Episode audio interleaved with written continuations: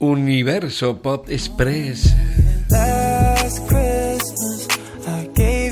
Sé si serán las últimas eh, navidades o las eh, Christmas, pero por si acaso recupero este hiperclásico navideño pop de todos los tiempos, el tema Last Christmas del dúo británico One, que se convirtió automáticamente en todo un clásico desde el mismo momento en que se grabó y publicó por primera vez en 1984. Fue escrito por el genial e inolvidable George Michael, que según cuenta la leyenda, compuso este entrañable villancico en apenas una hora, en un cuasi milagroso momento de inspiración.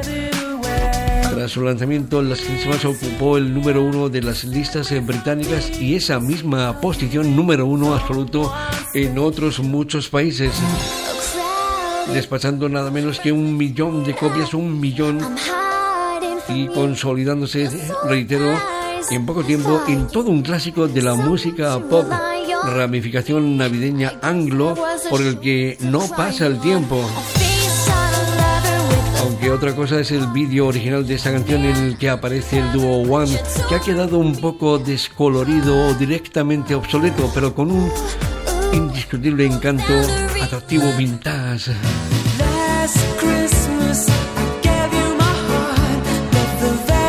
Se han hecho muchas versiones desde la original de One en todos los ritmos y para todos los gustos. Traemos una pequeña muestra. Aquí están, por ejemplo, con inteligencia artificial, los mismísimos Beatles cantando esta misma canción. Pero también tenemos al líder del grupo Queen, Freddie Mercury, con inteligencia artificial.